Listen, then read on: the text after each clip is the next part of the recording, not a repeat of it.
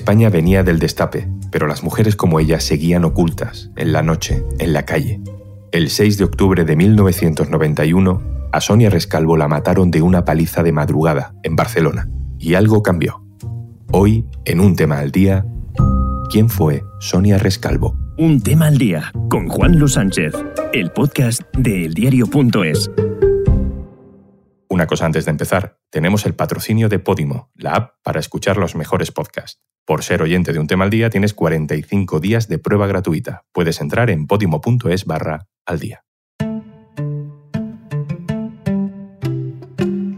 Generosa con las amigas, es que tenía mucho estilo, mucha clase. Yo no conocí en Barcelona a un transexual que vistiera tan bien pues como Sonia. Se cumplen 30 años del crimen de Sonia Rescalvo. Ese asesinato marcó un antes y un después en la investigación de los crímenes de odio y hoy queremos detenernos un poco en conocer quién era Sonia. Lo hacemos con la ayuda de nuestro compañero del diario.es en Cataluña, Pau Rodríguez. Hola, Pau. Hola, Juanlo, ¿qué tal? ¿Quién era Sonia Rescalvo? ¿De dónde, ¿De dónde era? ¿De dónde venía? ¿Qué edad tenía cuando la asesinaron? Sonia Rescalvo Zafra nació el 12 de octubre de 1956 en un pueblo de, de la provincia de Cuenca. Sonia era una mujer transexual, como tantos hombres y mujeres de los años 60 eh, y 70 que eran gays, lesbianas o transexuales, pues decidieron viajar a una ciudad más grande en la que poder vivir con, libertad su identidad.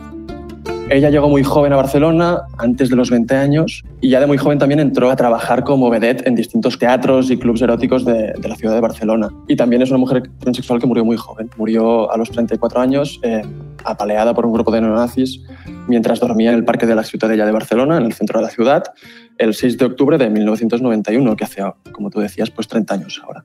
Has investigado sobre Sonia y su entorno, has publicado un, un reportaje muy interesante en el diario.es, has conseguido hablar con una amiga suya de aquellos primeros años en Barcelona, Silvia Reyes. El problema que tuvo Sonia, según nos contaba eh, Silvia Reyes, es que tuvo un par de parejas a finales de los 70, principios de los 80, que la llevaron por el mal camino, que se aprovecharon de ella, le quitaron el dinero y ella, que, que, era muy sensible, según nos decía Silvia, cayó muy rápidamente en la depresión y posteriormente en la droga y de ahí pues ellas perdieron el contacto. La Sonia era una persona muy sensible.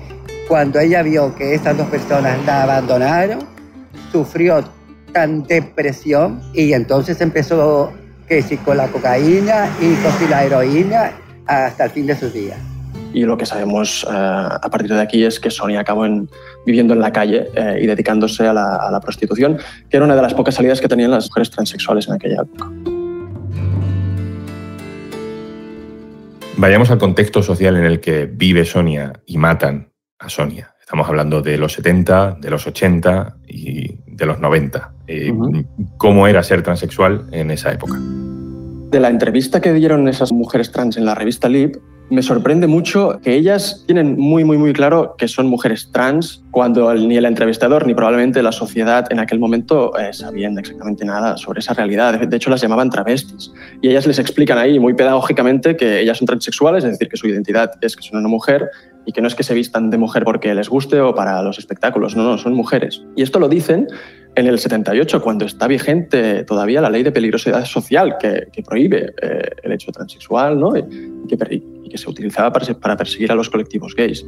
Es importante decir que en los 70 y los 80 el colectivo trans o, las mujeres trans que venían a, Barcelona, por ejemplo, o también a Madrid, supongo, a poder vivir con mayor libertad su identidad, se aprovecharon de un cierto destape ¿no? que había asociado a la transición -huh. para vivir un poquito más eh, acorde con su identidad y dedicarse, por ejemplo, al, al espectáculo.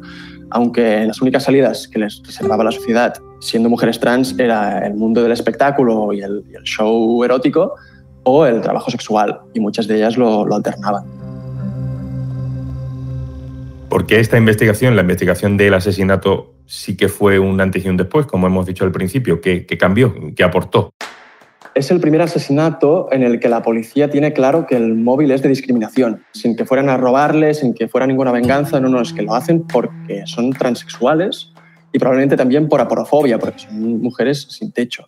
Los agravantes por discriminación se introducen en el Código Penal en el 95, al cabo de poco. Y es un antes y un después a nivel policial, porque los Mossos se dan cuenta en ese momento de que existía este agravante de discriminación. Pero también es muy importante porque esto reenfoca las prioridades del colectivo gay en ese momento para también dedicarse a, reivindicar y a protegerse de la LGTBI-fobia y a pedir que esto tuviera, digamos, eh, relevancia en la persecución de estos delitos, ¿no? la discriminación. En ese momento el colectivo gay estaba muy centrado en, lógicamente, principios de los 90, en la prevención del, del VIH y el SIDA. Y esto lo cuentan ellos mismos, ¿eh? que les provoca un despertar de decir, estas. Y también a nivel de percepción social, el caso de Sonia, pues efectivamente fue el primero que se trató a nivel de transfobia eh, y de violencia que sufrían las personas trans en un plano mediático generalista, ¿no? en el reportaje de la activista Beatriz Espejo. Salimos en informe semanal, salimos en programas de máxima audiencia y por primera vez no salimos ridiculizándonos ¿no? como, como colectivo, ¿no? llamándonos travestis o hombres de silicona, sino que por primera vez se hablaba de, personas transexuales y de que había una violencia que estaban sufriendo y que quizás debería analizarse y prevenirse y combatirse. Cuéntame algo sobre los condenados, sobre los agresores, quiénes eran. Era un grupo de skinheads de Barcelona, eran muy jóvenes, la mayoría eran menores de edad y estaban vinculados a los Boschus Noise, a los ultras del Barça. Les detuvieron porque uno de ellos, cuando tenía el teléfono pinchado, alardeó con una amiga de que habían pegado esa paliza a, Sonia y a su compañera. Era un un grupo de unos seis jóvenes y que salían de cacería. Ellos lo llamaban tocar el tambor, que es, bueno, pues el símil es muy gráfico, ¿no? Pues pegar a la gente. Eh, salían con indumentaria, pues con sus botas Martins y sus chaquetas y su cabeza rapada a, crear un miedo por la ciudad. Y esa noche se colaron en el Parque de la Bella porque era un sitio en el que pues, dormía gente sin techo, mujeres que ejercían la prostitución y allí dieron con Sonia y con su compañera que se llamaba Doris, están durmiendo allí y le pegaron una paliza brutal. Una cosa que da a entender la brutalidad y la crueldad con la que la palearon es que de los moratones y de cómo le habían dejado la cara. Pensaron que era una mujer negra.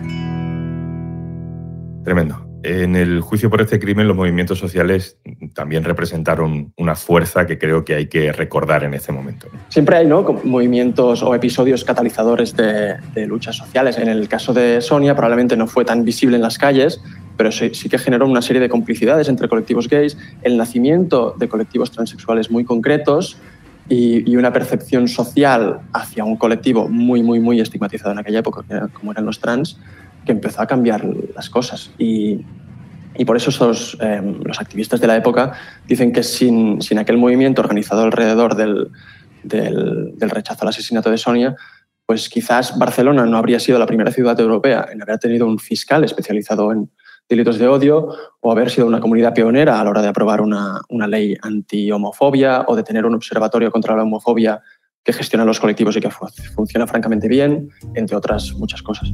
Muchas gracias por, por asomarte por aquí, Pau. Gracias, Juanlu. Esto es Un Tema al Día, el podcast del diario.es, con la producción de Carmen Ibáñez, Izaskun Pérez y el montaje de Gustavo Luna. Un saludo de Juan Luis Sánchez. Mañana, otro tema. Un abrazo.